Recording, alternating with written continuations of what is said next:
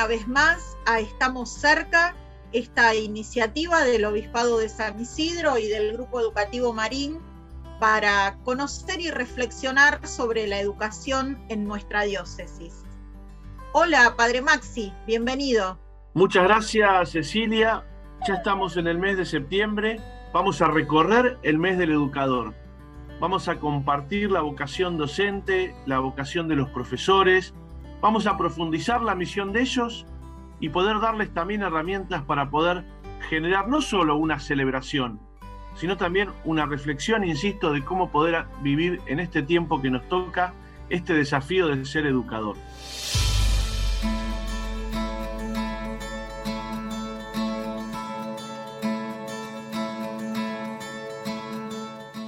En este bloque de Estamos cerca Vamos a conversar con el doctor Enrique del Percio, que es rector de la Universidad de San Isidro, doctor Plácido Marín, en este contexto del el mes eh, del educador. Hola Enrique, gracias por acompañarnos, por compartir este rato con nosotros. Hola Cecilia, hola Nacho, un gusto estar aquí con ustedes. Enrique, como, como, venimos diciendo desde que comenzó el programa, septiembre es el mes del educador.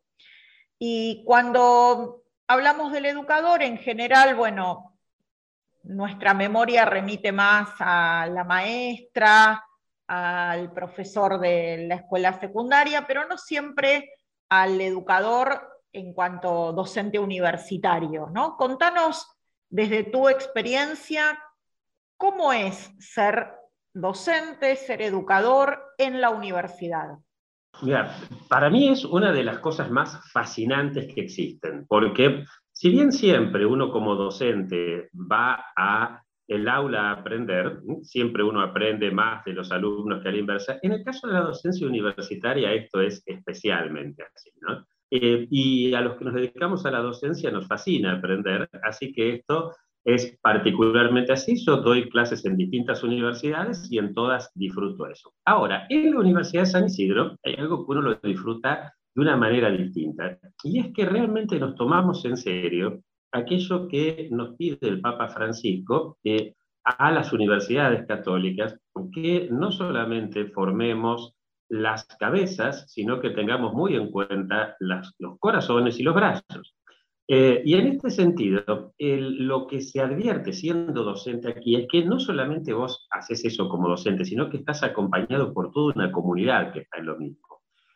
Y es muy lindo ver, sobre todo cuando sos profe en primer año, el cambio de un chico, de una chica, creyendo que lo que... A ver, eh, yo, vos sabés, Cecilia, creo que alguna vez lo hemos hablado, no sé si soy partidario del ingreso irrestricto, más o menos pero sí soy partidario del egreso irrestricto. Es decir, si un chico quiere ser abogado, que pase por ventanilla y que le podamos dar el título. Si quiere ser licenciado en lo que sea, que ahora, si el chico lo que quiere es ser un buen abogado porque quiere estar feliz con lo que hace, en otras palabras, si quiere saber derecho, o si hace alguna de nuestras licenciaturas, si quiere saber comunicación, si quiere ser un buen comunicador, si quiere ser un constructor de comunidad en trabajo social, si quiere entender de qué se trata la educación y ser un educador, si quiere eh, generar sus emprendimientos y ayudar a otros con esto, y hacer, es decir, si quiere saber de qué se trata para estar feliz haciéndolo bien, entonces ahí la cosa cambia.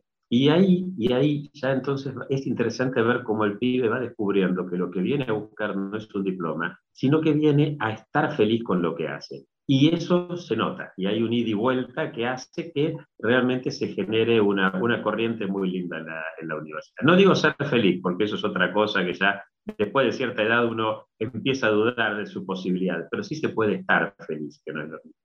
Enrique, este mm, acompañamiento que, vos mencionás em, es sin duda una tarea importante, exhaustiva en la universidad por las características que tiene el alumnado de la universidad, ¿no?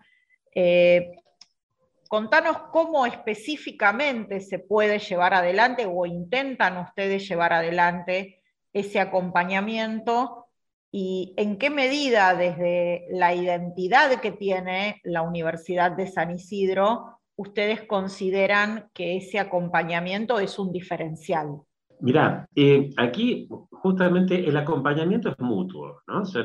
al, hacer comunidad nos acompañamos entre todos, entre todas. Este, ahora, en, particularmente aquí para nosotros es muy importante, por ejemplo, por ejemplo, eh, todas las directoras de carrera, digo directoras porque son las cinco este, mujeres, todas las directoras de carrera conocen muy bien no solo a cada docente, sino a cada alumno. Y esto es algo que los que por ahí damos clases en algunas otras universidades vemos que es algo, un diferencial muy positivo de la UCI y que no queremos perderlo nunca, ¿no? Porque esto genera algo distinto. Eh, obviamente cada profe conoce a cada alumno, pero además tenemos instancias de tutoría, de acompañamiento para aquellos chicos que por ahí tengan alguna dificultad de aprendizaje, pero además Además, tenemos un equipo de gente excelente que eh, trabaja con chicos con dificultades severas de aprendizaje, que posiblemente no tengan su título de licenciado o de abogado, pero sí que van a tener una certificación universitaria y que están en el aula, que ellos están creciendo, que ellos están aprendiendo, pero sobre todo que nos están enseñando a sus compañeros, a sus profesores, eh, y entonces esto, uno ahí, como yo te decía al principio, eh, estamos todos acompañándonos. Uno ve que uno no está acompañando a ese chico down solamente, sino que él también te acompaña a vos. ¿no? O sea, es una cosa muy, muy linda y eso se va generando y, y, y se va dando una forma importante. Ahora, en este sentido también, eh, lo que es muy importante y que nosotros insistimos en esto, tomando particularmente eh, la Laudato Si, la Fratelli Tutti, es asumir que somos comunidad, pero cuando decimos que somos comunidad no estamos hablando solamente de los seres humanos que este, damos clase, que tomamos clase o que apoyamos en la sino que también estamos hablando de comunidad con el resto de la gente que no viene a la universidad. Pero también hablamos de comunidad con nuestra tierra, con nuestra madre tierra. Estamos hablando de, si no fuera por esa comunidad, en este momento, ¿quién daría el algodón y el lino con que me he visto? ¿Quién daría el, el, barro con que esto esté hecho? pero también somos comunidad con la persona que tejió, con la persona, con el albañil que construyó, y somos comunidad con nuestros ancestros, somos, creemos en la comunidad de los santos, de la comunión de los santos de verdad, somos también comunidad con los que vienen después. Tenemos el deber de legarles un planeta que sea vivible y digno de ser vivido, es decir, esta idea amplia de comunidad eh, creo que es no digo que no haya otras universidades que lo hacen, pero yo en las distintas universidades que estuve nunca lo viví con tanta intensidad como en la Universidad de San Isidro. Y en este sentido el acompañamiento es un acompañar bien el compañero, el compartir el pan, es un compartir el pan integral. Enrique, charlemos un poquito de la educación universitaria en general, no solo eh, de, la Universidad de San Isidro y no solo de lo que tiene que ver con, los docentes. Mirando la actual situación de la educación universitaria en Argentina, la experiencia que nos dejó la pandemia, si es más o menos experiencia de lo que tal vez pensábamos en el, en el 2020, ¿Qué procesos de cambio o de reforma eh, en tanto comunidad de enseñanza-aprendizaje crees que, está viviendo la educación universitaria? Mirá, justamente hace dos semanas estuve en un encuentro que se dio en Quito, donde eh, nos convocaron a una serie de rectores de distintas universidades, desde la más antigua, que era la Universidad de Salamanca, hasta la más nueva, que era la Universidad de San Isidro. Y donde justamente dialogamos sobre esta pregunta tuya. Obviamente, no, no tengas miedo, Cecilia, Nacho, que no les voy a contar todo lo que hablamos ahí, porque fueron cuatro días muy intensos, pero sí te diría que hay un punto en común, y es eh, ver el problema del nuevo tipo de alumno que viene a nuestras aulas, donde la pandemia agravó una serie de riesgos y de peligros que estábamos viendo desde antes, que básicamente, para hacerlo muy rápido, tiene que ver con, con, con las nuevas tecnologías aplicadas a la producción, el sistema necesita que cada vez la gente consuma más productos con más alto valor agregado. ¿no? Cuando yo era chico, apareció la televisión color este, y mis abuelos pasaban el tiempo y tenían la tele en blanco y negro. Un día le pregunto a mi abuelo, ¿pero por qué no compra la tele en color? Y mi abuelo me dice, sí funciona, ¿para qué la voy a cambiar? Bueno, esto hoy no es Ahora, las nuevas tecnologías aplicadas a la producción y un montón de cosas, lo que van generando es esa necesidad de un consumo muy alto. El consumo muy alto que se empieza a desatar hace unos 50, 60 años atrás, fue generando un tipo de, eh, de sociedad donde la gente ya no trabaja más en el mismo lugar, porque las nuevas tecnologías te llevan a cambiar de trabajo, por lo tanto no conoces mucho a tu compañero de trabajo. La gente tiene que mudarse de un barrio a otro, con lo cual no conoces mucho a tu vecino, no conoces. Y además, eh, las familias muy numerosas no son buenas para esto, porque una familia de 10, 11, 12 hijos no puede ir a cenar afuera todas las semanas, no puede ir a un resort de vacaciones, con lo cual aparece el ideal del marketing, que son los things primero y los things después. things double income, no kids, doble ingreso sin hijos, en torno a los años 70 del siglo pasado, y después los things single income, no kids, single ingreso sin hijos. Con lo cual, los hijos de la generación que empieza a plantear eso, es decir, los chicos que hoy entran a la universidad, los que nacimos en torno a los 70, somos la generación de transición, pero nuestros hijos, que son los que hoy entran a la uni, son chicos que son DINKs, o sea, Double Income Now Kids. Son, eh, cuando hay un chico es hijo único, nieto único, sobrino único, ese pibe está acostumbrado a que todo el mundo gire alrededor de él. Ese chico eh, no sabe eh, bancarse la frustración porque está acostumbrado desde chiquito que como el sistema le obliga a los padres a comprarles cosas con alto valor agregado, las zapatillas más caras, la tablet más cara, ese pibe tiene las cosas antes de desearlas, no soporta la frustración y no soporta la frustración que le implica mirar por Instagram que el resto de los pibes está feliz cuando él está muerto de, sufrimiento por esa frustración que tiene. Con lo cual, ese pibe no soporta la frustración, no soporta al otro. Ese pibe quiere más a su gato que a su tío. Es cierto que hay cada tío que es mejor quedarte con el gato, pero en líneas generales, digamos que... Ahora, este pibe entonces plantea una dificultad muy grande de relacionamiento con el que piensa distinto, de relacionamiento con las ideas diferentes. Y justamente la universidad es el espacio del pensar distinto y de la idea diferente. Esto que se nota en cualquier universidad, se nota más todavía en la Universidad Católica, porque los católicos tenemos la ventaja de que solamente creemos firmemente unos poquitos dogmas, que son muy poquitos, y en todo lo demás tenemos una libertad que yo no la encuentro, por ejemplo, en la universidad pública, de pensar eh, con, una amplitud, con una libertad enorme en otras cosas. Claro, esto muchas veces genera un impacto fuerte. Esto lo veíamos, como te decía, en rectores de todas las universidades, de las más antiguas a las más nuevas. Ahora uno diría, entonces estamos fritos. Si este es el pibe de alumnos, sin embargo, ¿por qué nosotros cuando damos clase no nos encontramos del todo con esto? Y lo que sí encontramos, por supuesto, son muchos problemas de bulimia, de anorexia, de depresión, cosas que antes eran impensables en un pibe de 17 años o en una chica de 17 años. Lo encontramos. Pero eso también es signo de que ese chico y esa chica se está dando cuenta de que con el consumo no alcanza. Esos problemas son problemas de consumo, algunos de estos, ¿no? Y con el consumo no alcanza. Con los consumos problemáticos, menos todavía. Entonces, en este sentido es donde había un poeta alemán, Helderlin, que decía, allí donde crece el peligro, anida la salvación. Y es ahí entonces donde uno está viendo el enorme, la enorme importancia de una universidad en general, de una universidad católica en particular, para hacer, para ayudar a ese chico a descubrir el sentido de la trascendencia.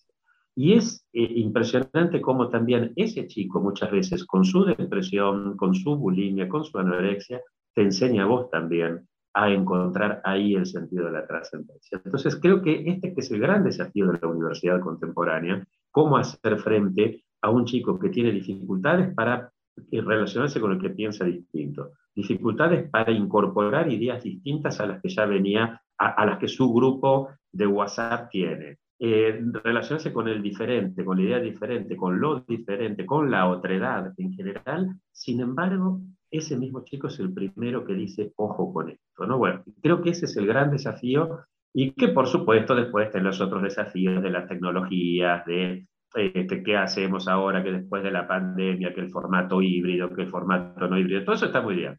Pero el fondo sigue siendo, como siempre, el corazón de la persona. Y no siempre el corazón es igual, salvo en una cosa, y es que lo que nos constituye es precisamente lo que nos falta. Y eso sí le pasa a todos los seres humanos siempre. Enrique, para, para cerrar esta charla, bueno, te pedimos eh, desde esta reflexión casi, casi no, filosófica que ha terminado siendo la charla en este aspecto que tiene que ver, en definitiva, ese humanismo es el que atraviesa todos los actos educativos y todas las organizaciones educativas en el fondo, ¿no? Eh, universitarias o no universitarias, eh, todos estamos al servicio de, la persona y del crecimiento de la persona. Te pedimos un mensaje para, todos los docentes en, este mes. Mira, eh, diría que primero yo no soy quien para darle un mensaje a nadie, ¿no? pero sí una reflexión en voz alta para, para compartir con otros y escuchar lo que otros y otras piensan. Eh, creo que todo docente es un trabajador de la educación y por lo tanto todo docente está obligado a luchar por sus derechos, por el reconocimiento, sin duda alguna. Pero no todo trabajador de la educación es un docente. La docencia tiene algo en particular. Durante mucho tiempo hizo falta eh, minimizar el costado vocacional de la docencia, precisamente para poner en valor el costado del el docente como trabajador. Pero el problema entonces es que yo creo que ya pagamos la hipoteca de sacarnos de encima el decir trabajamos solo por vocación. Y ahora es el momento imprescindible para esto. Porque si vos no tenés vocación docente, si no sentís ese llamado a la docencia, vos no vas a sentir la alegría de aprender, no vas a poder, por lo tanto, tampoco transmitir la alegría de aprender. Y en última instancia, no vas entonces a poder transmitir la alegría de vivir, de esa alegría que los católicos la sentimos tan profundamente y que tanta falta le está haciendo hoy a los chicos y las chicas por un sistema que les promete que con el consumo van a tener algo que obviamente en nada se parece a la felicidad, ni siquiera a la alegría de estar vivo. Entonces, en ese sentido me parece que lo más importante es que pensemos sobre el revalorizar el aspecto vocacional de nuestro trabajo como trabajadores de la educación. Gracias, Enrique, por tu tiempo, por esta reflexión y en tu nombre, gracias y feliz Día del Educador a todos los docentes de la Universidad de San Isidro. Muchísimas gracias, nos vemos pronto.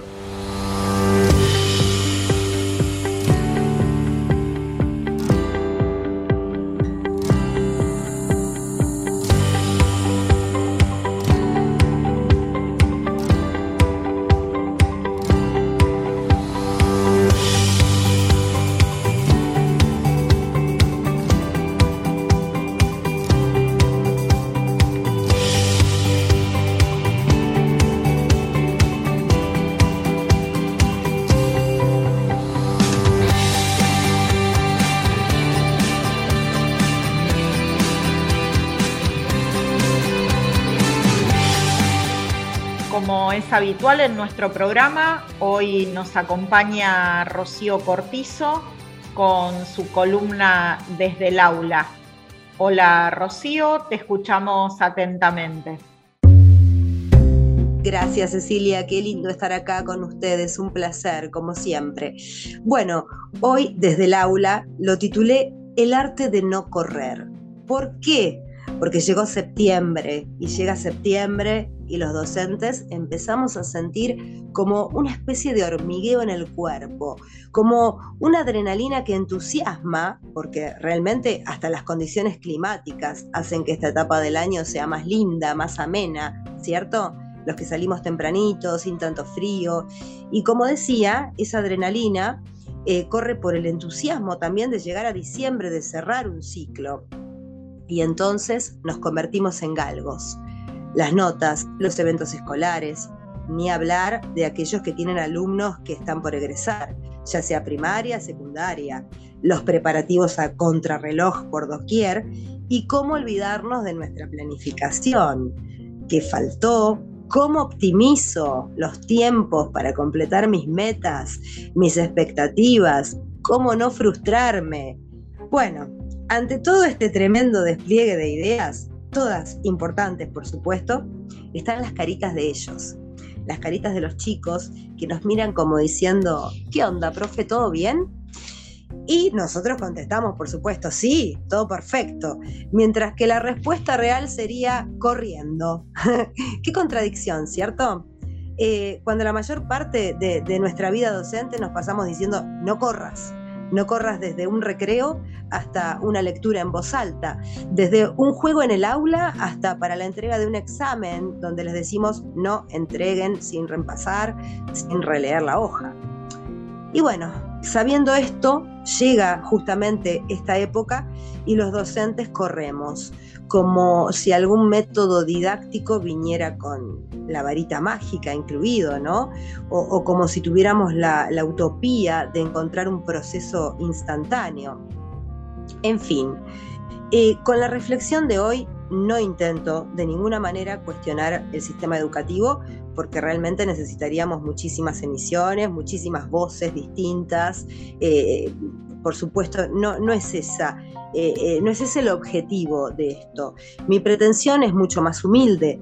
en esta oportunidad se me ocurre desde aquí, desde el aula, poner la mirada en los chicos, bajar un poco los decibeles nuestros y llegar a la meta pero no corriendo, al menos trotando.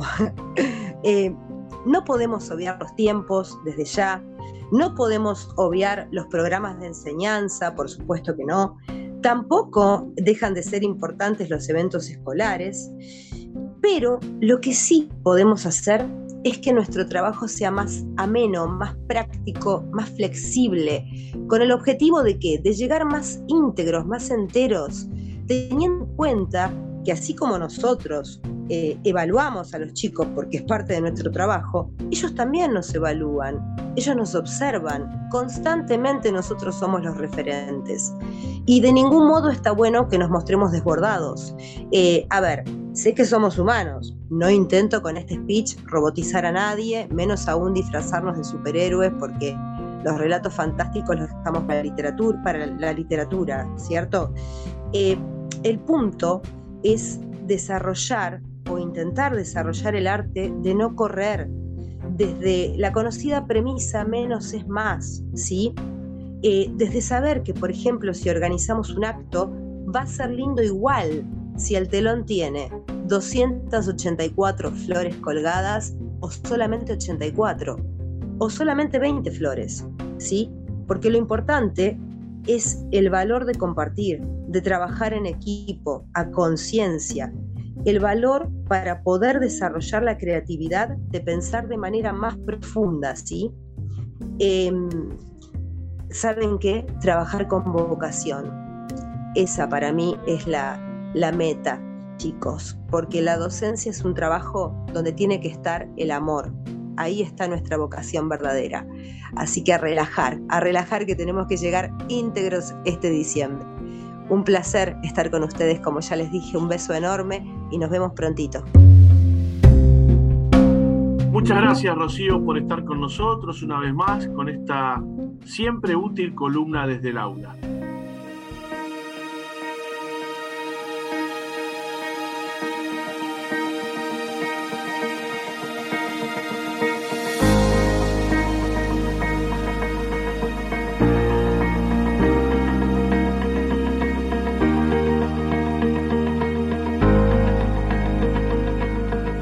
Bueno con la reflexión, qué bueno con la sabiduría. Comenzar a recorrer este mes del educador, poder brindar desde nuestro programa y desde nuestro espacio una reflexión que nos ayude a todos, los que queremos servir en la educación, a poder brindar nuestra vida, no solamente como un servicio, sino también como un regalo de Dios para la vida de nuestros alumnos. Así es, Maxi, comenzamos a recorrer este mes esta serie de encuentros en los que iremos reflexionando sobre la vocación y la misión de los educadores y sobre todo agradeciendo su compromiso en cada una de nuestras comunidades educativas. Somos Nacho Insaurraga, Maxi Kursinovic, Cecilia Vallés y estamos cerca.